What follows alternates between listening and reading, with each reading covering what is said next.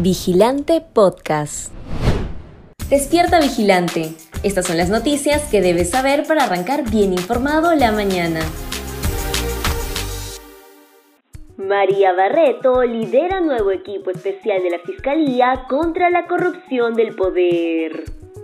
La fiscal de la Nación, Patricia Benavides, presentó al equipo especial de fiscales contra la corrupción del poder, que será liderado por la fiscal superior coordinadora Marita Barreto Rivera, que investigará a dedicación exclusiva a quienes hubieran cometido delitos de corrupción y otros vínculos al ejercicio del poder obtenidos por elección popular o designación. El equipo estará integrado por nueve fiscales, dos superiores y siete provinciales, entre ellos los fiscales provinciales Hans Alberto Aguirre Huataco y Raúl Martínez Guamán. Entre los casos más importantes que llevó la fiscal Barreto fue el de la red Orellana, que corrompía funcionarios para hacerse de terrenos de manera ilegal. Gobierno ofrece a transportistas subsidiar los peajes y el diésel. Los gremios de transportistas en Lima anunciaron que levantarán el paro que iniciaron el último lunes, pese a que la medida sigue en provincias.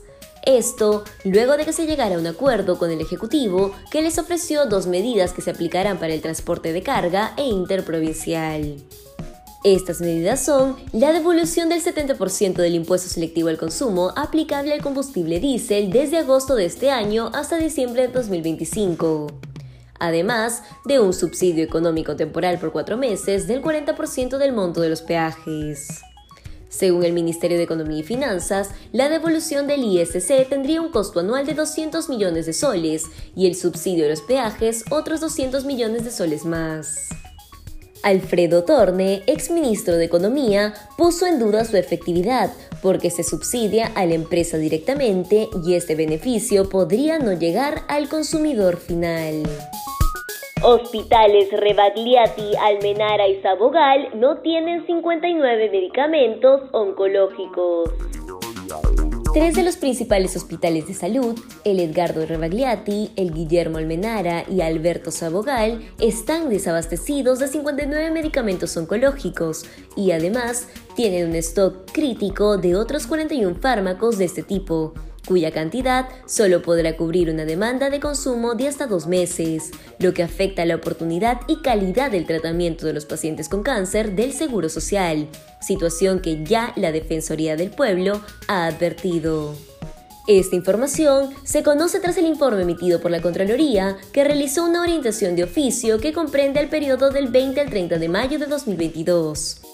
En el referido documento también se detalla que el 14 de junio pasado, el cuestionado presidente de Salud, Alegre Raúl Fonseca, fue alertado de la situación y se le solicitó un informe con las medidas preventivas o correctivas frente a la situación adversa. Vigilante.pe consultó al órgano de control sobre si el jefe del Seguro Social respondió a su requerimiento, pero detallaron que hasta la fecha la entidad no ha respondido al informe de la Contraloría. Dina Boluarte presenta argumentos ante la Comisión Interamericana de Derechos Humanos para anular acusación constitucional en su contra. La vicepresidenta y ministra de Desarrollo e Inclusión Social, Dina Boluarte, pretende que la justicia supranacional evite que el Congreso peruano continúe con el proceso de acusación constitucional en curso en su contra.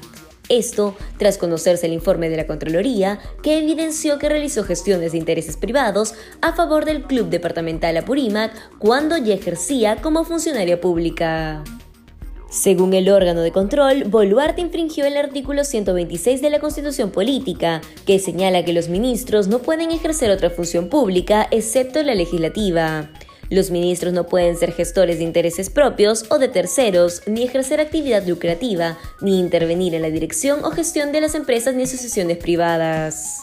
En el documento enviado por el abogado de Boluarte, Alberto Tarola, a la Comisión Interamericana de Derechos Humanos, solicita formalmente que se anule el procedimiento y que se tome todas las medidas necesarias para garantizar los derechos de su cliente frente a la amenaza de suspenderla, destituirla e inhabilitarla de la fusión pública, y que se adopte una determinación rápida que garantice sus derechos a la participación política. Mariano González juramentó como el sexto ministro del Interior en 11 meses de gestión de Pedro Castillo. El abogado Mariano González Fernández se convirtió este lunes en el sexto ministro del Interior del gobierno de Pedro Castillo en tan solo 11 meses de gestión. El nuevo titular del sector asume la cartera más inestable del gabinete en reemplazo de Dimitris Senmache, quien apenas duró cinco semanas en el cargo y fue censurado por el Congreso tras la fuga del exministro Juan Silva, pieza clave en la trama de corrupción que implica al mandatario. En lo que va del gobierno, todo apunta que el Ministerio del Interior fue el brazo político del Ejecutivo para blindar al presidente y su entorno vinculado a graves denuncias de corrupción.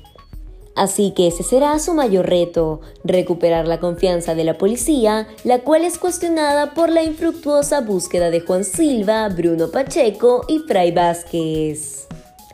Si quieres seguir informándote, te invitamos a revisar nuestra web vigilante.pe no olvides suscribirte a nuestro canal de YouTube y seguirnos en redes sociales como Facebook, Instagram y Twitter. Ahora también podrás escucharnos a través de Apple Podcasts, Google Podcasts y Spotify.